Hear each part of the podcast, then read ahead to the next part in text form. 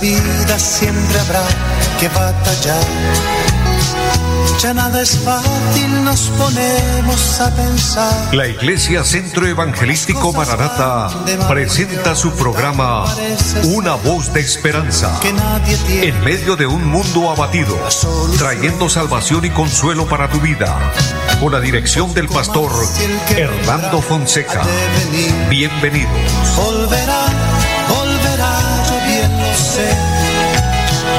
y mi alma ya se desespera por Buenas tardes a todos, es un gusto saludarles, bendecirles en el nombre del Señor, deseo que se encuentren bien, que la gracia de Dios, la bendición de Dios esté en cada una de sus vidas. Bienvenidos todos a este su programa Una voz de esperanza, hoy con los servicios técnicos de Gonzalito Quiroga, qué gusto saludarle y a todo el equipo de trabajo de Radio Melodía. Bendiciones para todos y qué bueno que Dios nos permite un día más de vida y por ende esta nueva oportunidad para compartir la palabra bendita del Señor. Este programa, Una voz de esperanza, tiene cuyo objetivo transmitir para ustedes la voz de Dios, la voz que trae paz y consuelo a nuestro corazón. Como dice el anuncio de nuestro programa, en medio de un mundo abatido, en medio de un mundo que se encuentra en un caos terrible, en condiciones difíciles, duras, pero ahí está la voz de Dios para fortalecernos, para alentarnos, para consolarnos. Dios es bueno. Tal vez por diferentes razones y circunstancias de la vida pasamos tristezas, momentos de dolor, momentos duros, pero Dios es bueno y su palabra nos alienta, su palabra nos alimenta y es a través de la palabra de Dios que Él nos enseña y nos concientiza de que Él está con nosotros. Y no hay cosa mejor que saber que Dios está con nosotros. Querido hermano, querido amigo, querido oyente, Dios es real, Él es, Él es, Él es vivo, Él es una persona sobrenatural, pero Él tiene sentimientos como usted y yo, pues somos creados a su imagen y semejanza, por lo que Él nos entiende, Él nos comprende. Aún mucho más de lo que nosotros mismos nos comprendemos a nosotros. Él nos entiende aún mejor porque Él es supremamente sabio, inteligente, sus atributos inigualables, por eso la palabra del Señor lo muestra como el omnipotente, el omnisciente, el omnipresente, es decir, el que todo lo puede, el que todo lo sabe, el que está en todo lugar. Así que nos sentimos bendecidos, honrados y respaldados por Él. Así que a toda nuestra audiencia aquí en la bella ciudad de Bucaramanga, en todo el área metropolitana, un abrazo fraternal en Cristo y en las veredas, en los campos, en todos los lugares de, de nuestro país, hasta donde llega esta señal de radio, les bendigo, les amo en el Señor, pero también los que nos siguen a través del Facebook. Es un gozo grande compartir con ustedes, eh, estar ahí unidos, haciendo la obra del Señor, creyendo en Dios y sabe, creyéndole a Dios. Con Dios todo es posible. Vamos a orar al Señor, vamos a presentarnos delante de Él y por ende vamos a presentar el programa pidiendo al Señor que nos bendiga, pidiéndole al Señor que se glorifique de una manera sobrenatural. La palabra de Dios dice, y hay un salmo que quiero leer en este momento, y es el Salmo 51. Bueno, unos versículos de este salmo para alentar nuestra fe, acercarnos al Señor como Él lo demanda. Y dice la palabra en el verso 1, Ten piedad de mí, oh Dios, conforme a tu misericordia, conforme a la multitud de tus piedades, borra mis rebeliones.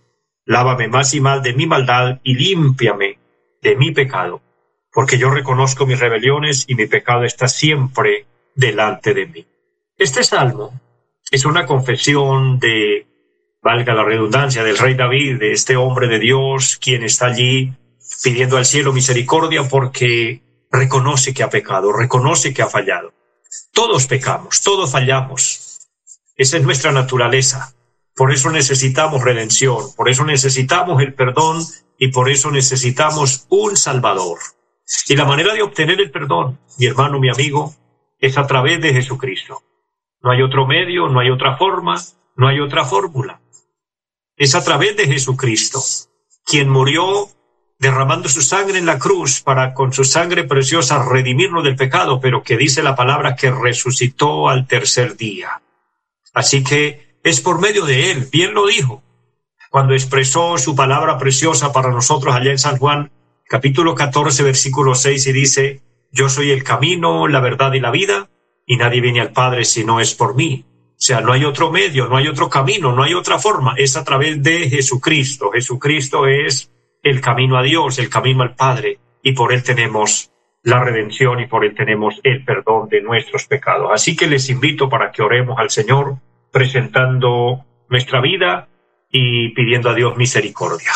Eterno y buen Dios que está en el cielo, le damos gracias porque tú eres bueno. Gracias porque nos da la vida. Gracias por la salud. Oh amado Dios, por tenernos en cuenta, porque somos sus hijos, porque somos su pueblo. Gracias por el perdón que nos ofrece a través de Jesucristo.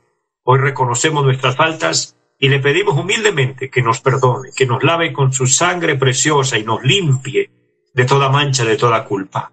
Amado Dios, bendice este programa y bendice este emisora, Dios.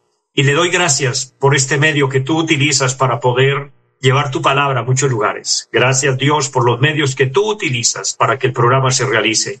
Y gracias por cada oyente. Yo le pido Dios para que obre milagros, para que traiga paz a los corazones, cada uno en el lugar donde se encuentre y en la condición en la que esté. Mira a los que están enfermos, Señor. Dios, suplicamos sanidad. Trae paz a los corazones, trae consuelo, Dios, trae liberación. Dios, que en todo podamos honrar tu nombre, pero que podamos ser bendecidos, Dios. Lo declaramos en Jesucristo. Pedimos bendición por nuestro país. Pedimos, Dios, bendición para la iglesia aquí en Colombia que tú nos ayude, que podamos permanecer, que podamos continuar haciendo la obra de Dios. En Jesucristo le rogamos, le suplicamos que tú te muevas a nuestro favor y le damos muchas gracias. Amén. Amado pueblo de Dios, iglesia del Señor, amigos, estamos en las manos de Dios.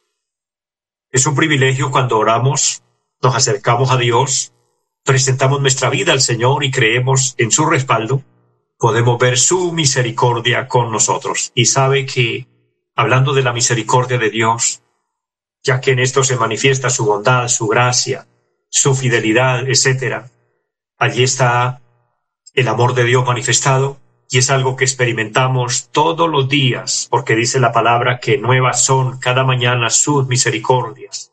Es por esto que podemos levantarnos cada día, que tenemos fuerzas para caminar, que podemos abrir nuestros ojos y ver que que podemos respirar aire puro y llevarlo a nuestros pulmones, etcétera, que podemos disfrutar de todos los beneficios que Dios nos da, es por su misericordia.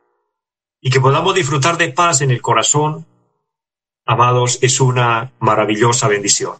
La paz en Dios es diferente a la paz del mundo. Cristo dijo, mi paz os dejo y mi paz os doy. Y no la doy como el mundo la da no se turbe vuestro corazón ni tenga miedo.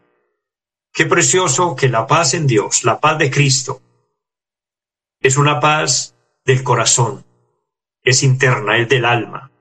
Eso indica que aún en las pruebas, aún en las dificultades, aún en enfermedad, tenemos tranquilidad porque estamos en las manos de Dios. Esa es la gran diferencia. No significa que, que la paz sea ausencia de pruebas, de dificultades, de adversidades, de ataques. No, aún en la tempestad tenemos paz en Dios. Qué bendición y qué maravilla tener la bendición de Dios con nosotros. De esta manera, recordándoles a todos nuestro anuncio principal en cada programa. Estemos preparados, estemos listos para la venida de nuestro Señor Jesucristo. Muchos no lo creen, otros aún se burlan, de este tema. Pero es un tema doctrinal, es un tema bíblico. El Señor prometió volver. El Señor dijo, vendré otra vez. Hubo un anuncio donde unos ángeles que estaban presentes cuando Jesús ascendió al cielo le hablaron a la multitud que estaba allí y le dijeron, este Jesús que ha sido tomado de vosotros al cielo, así vendrá otra vez. El Señor volverá. Él ya vino a redimir al mundo. Y eso nadie lo puede negar. Jesús vino a esta tierra naciendo del vientre de María por obra y gracia del Espíritu Santo, realizó su obra, murió y resucitó al tercer día. Ascendió a la presencia de Dios, a la diestra de Dios, dice la palabra, pero Él volverá. Por eso le esperamos. y Él solo nos dejó algunas señales, pero dice la palabra el día y la hora, nadie lo sabe, solo que las señales hoy, de acuerdo al, al, al programa profético de Dios, las señales están cumplidas. Así que yo les invito a estar preparados, a estar listos, a esperarle, porque el Señor vendrá en cualquier momento. Es una bendición poder compartir con ustedes este anuncio, esta palabra. Por ende, recordarles también la dirección en pie de cuesta donde el Señor nos permite realizar su obra, allí en la carrera séptima número 371 del barrio Amaral en pie de cuesta. Allí tenemos un programa y el día martes nos reunimos a las siete de la noche con un culto de oración, los jueves siete de la noche un culto con enseñanza de la palabra y los domingos a las nueve y treinta de la mañana y a las cinco de la tarde. Cultos preciosos donde estamos honrando al Señor, buscando la bendición de Dios y, bueno, cumpliendo así la labor que Dios nos ha encomendado. Recordándoles también que transmitimos en nuestra página Cristo viene Sem a través del Facebook, a través del YouTube. Estamos transmitiendo los cultos dominicales, es decir, el culto del domingo de la mañana y de la tarde se transmite en vivo, pero durante la semana también se transmite contenido cristiano en nuestra página. Recuérdelo, Cristo viene Sem. Allí puede seguirnos y puede edificar su vida espiritual y fortalecer su fe, fortalecer su comunión con Dios.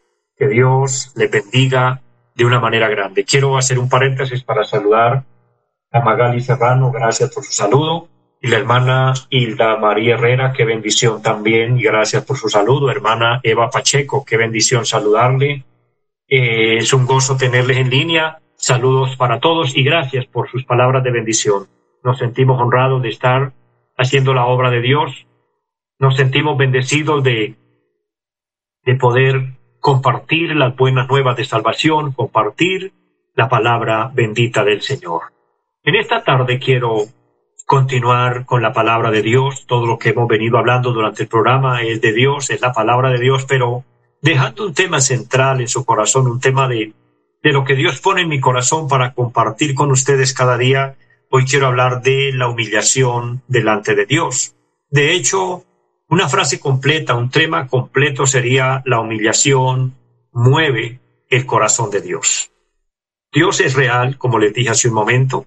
Él tiene sentimientos. Dios nos conoce, conoce nuestra, actitud o nuestras acciones y sabe, Dios nos creó a su imagen y semejanza, pero una de las cosas que Dios puso en nosotros es la libertad, lo que es llamado el libre albedrío que cada uno decida lo que bien le parezca y somos nosotros quienes decidimos si hacemos el bien o no lo hacemos, si nos conducimos de acuerdo a la voluntad y los parámetros divinos de Dios o hacemos las cosas a nuestra manera y nos desenfrenamos, pues lastimosamente como está el mundo hoy, en su mayoría, cada quien haciendo lo que bien le parece. Y una de las cosas graves, terribles que ha acontecido al ser humano en toda la historia. Es cuando el hombre, y cuando hablo del hombre me refiero al, a toda la humanidad, a todas las personas, cuando han tomado la decisión de hacer lo que bien les parece. Hay una época, en el libro de los jueces, a través de la Biblia encontramos, cuando Dios refiriéndose aún al pueblo de Israel, su pueblo escogido, su pueblo predilecto, se apartó. Y así como las demás naciones, vivían en su desenfreno, en su pecado, eh, en sus asuntos, en sus cosas, sin tener en cuenta a Dios. El pueblo de Israel cayó también en el mismo pecado, en, en la misma dureza de corazón, en la misma rebeldía contra Dios, y dice la palabra que cada uno hacía lo que bien le parecía.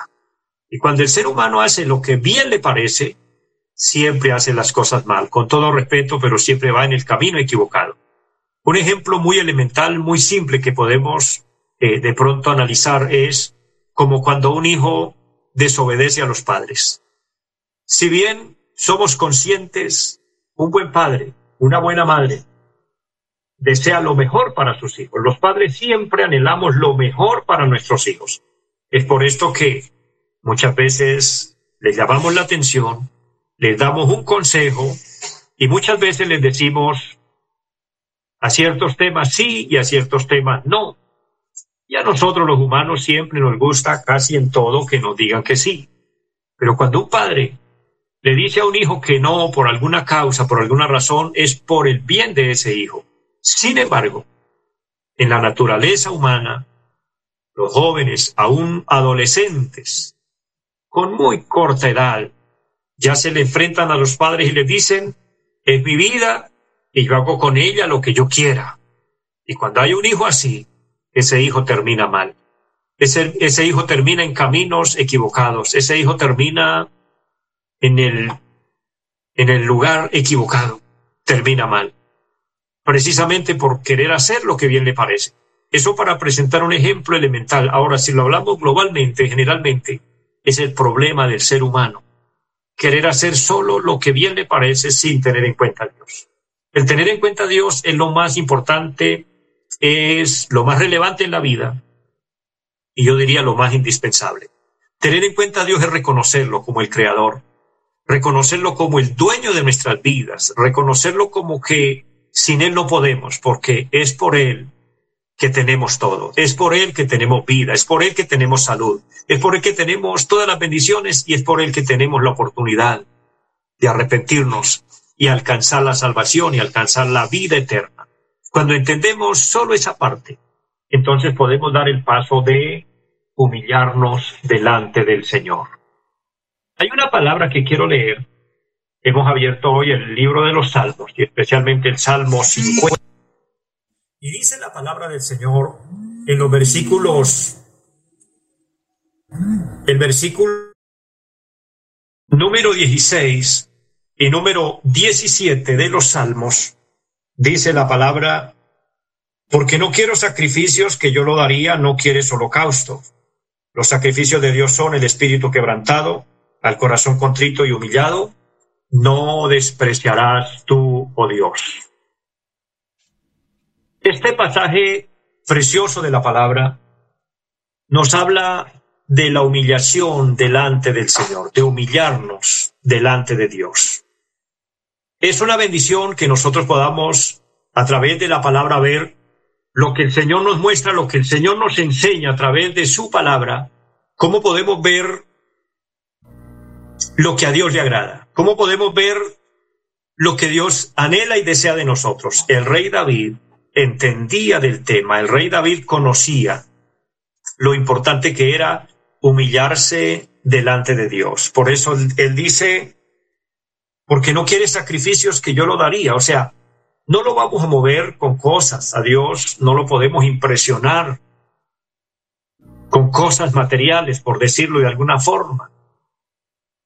Porque Él es dueño de todo. A Él le pertenece todo. Ahora, ahora eso no quiere decir que uno no pueda ofrecer algo para Dios, sí, pero no para impresionarlo, sino más bien por gratitud y más bien en reconocimiento de que Él es el dueño de todo.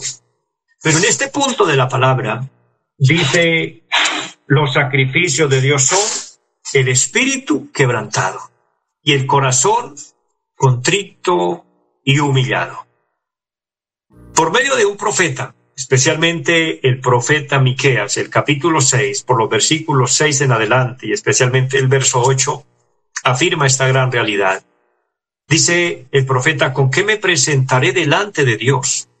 Me presentaré con un millar de carneros, me presentaré con muchos sacrificios, y con muchas ofrendas.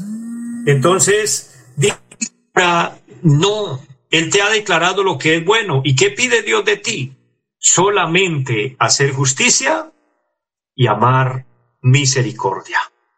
El humillarnos delante del Señor, el ponernos en sus manos, el, el su misericordia, el reconocer que nosotros somos pecadores y que necesitamos de Él, es una bendición, es un privilegio muy grande que nos ha concedido. Es un, es un privilegio que tenemos como personas para presentarnos delante del Señor, postrarnos delante de Él y reconocer que Él es bueno. Dios queriendo bendecirnos, porque mire, el deseo de Dios siempre es bendecirnos. El deseo de Dios es siempre el bien para nosotros. Por eso, Él no nos obliga. Dios no obliga a nadie a que se humille delante de Él. Mire, Dios no obliga, no obliga a nadie a que se arrepienta, Dios no obliga a nadie a que le sirva. Todo esto debe ser voluntario, debe ser por voluntad nuestra. Sin embargo, Él hace un llamado porque desea la bendición para nosotros. Dice la palabra de Dios en el segundo libro de las crónicas, los que toman referencias bíblicas, el segundo libro de las crónicas, capítulo 7, versículo 14, dice la palabra, si se humillare mi pueblo, sobre el cual mi nombre es invocado, y oraren y buscaren mi rostro, y se convirtieren de sus malos caminos, entonces yo oiré desde los cielos y perdonaré sus pecados y sanaré sus tierras. ¿Qué es lo que nos muestra allí la palabra? Dios nos enseña, Dios nos hace un llamado cuando dice, sí, si humillare mi pueblo. O sea, Dios espera por parte nuestra, por parte de los seres humanos, que le reconozcamos y que nos humillemos delante de Él, que le pidamos perdón por nuestras faltas, que reconozcamos que le ofendimos, porque todos ofendemos, todos hemos pecado. La palabra dice, por cuanto todos pecaron. El problema está en nosotros, porque debido a la desobediencia de Adán y Eva, el pecado pasó a todos los hombres. Dios queriendo remediar esta situación, envió a Cristo como el Salvador, envió a nuestro Señor para que Él nos redimiera del pecado. Ahora Dios hizo su parte. Dios se despojó de lo más grande, de lo más valioso del cielo, que fue su amado Hijo. Nuestro Señor Jesucristo vino a morir por nosotros. Hoy ya es nuestro compromiso, nuestra responsabilidad humillarnos delante de Dios, reconocer que necesitamos el perdón. El problema radica en nosotros los humanos, que somos los que fallamos, que somos los que pecamos, pero aún así no queremos reconocerlo. El apóstol San Pablo escribiendo en una de sus cartas, y especialmente la carta a los Efesios, él escribe y dice que el ser humano en su desenfreno, en su pecado, perdió algo especial, y es que perdió la sensibilidad. Cuando se pierde la sensibilidad, cuando se hace un corazón duro, cuando se hace un corazón que ya no siente, entonces difícilmente se reconoce el error, difícilmente se reconoce la falta. Un corazón duro, un corazón no sensible, difícilmente se doblega, difícilmente reconoce que necesita de Dios. Pero qué diferente un corazón contrito y humillado. Qué distinto es una persona que sabe humillarse delante de Dios y que si necesita llorar en su presencia lo hace. Y esto para los que entendemos más del tema, los que conocemos más de Dios, que estamos caminando en el, en el camino de la fe, por ende, en una sola palabra, que somos cristianos. No hay mayor bendición que cuando uno se puede postrar en la presencia de Dios, doblar sus rodillas, y con lágrimas suplicarle al cielo que nos ayude en cualquiera sea la situación, movemos el corazón de Dios. Ese es nuestro tema hoy. La humillación mueve el corazón de Dios. En cualquier área que usted necesite, para cualquier necesidad que se presente en su vida, o simplemente para conocer la verdadera voluntad de Dios, humillémonos delante de Dios. Digámosle, Señor, aquí estoy postrado a tus pies y necesito tu bendición con humildad, con un corazón contrito delante de Él, hallaremos la respuesta. Mucho más para alcanzar salvación. Por eso invito a aquella persona que quiera reconciliarse con Dios o quiera aceptar a Cristo. Este es el momento y quiero orar finalmente por, por aquellos que quieran reconciliarse con Dios aceptando a Cristo en su corazón. Repita esta oración. Padre que está en el cielo. Le doy gracias por la vida, le doy gracias por tu palabra. Hoy me arrepiento de todos mis pecados. Le pido me perdones, reconozco que te he ofendido. Abro mi corazón y te recibo como mi Señor, como mi Salvador. Le pido que me selles con tu Espíritu Santo y que anotes mi nombre en el libro de la vida. Y ayúdame de hoy en adelante para hacer su voluntad. Amén. Quien oró conmigo, esta oración sencilla pero con fe, Dios bendiga su vida.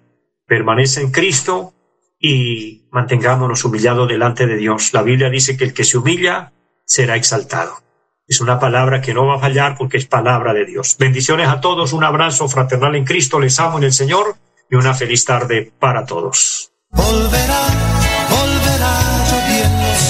Los invitamos a nuestra reunión en los días martes 7 de la noche, culto de oración. Jueves 7 de la noche, enseñanza bíblica.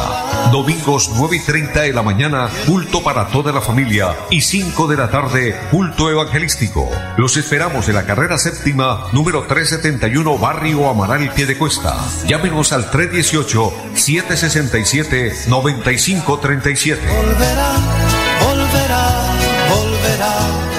Esta vida siempre habrá que batallar ya nada es fácil, nos ponemos a pensar. La Iglesia Centro Evangelístico Mararata presentó su programa Una voz de esperanza. Los esperamos en nuestra próxima emisión. Volverá, volverá, yo bien lo sé. Y mi alma ya se desespera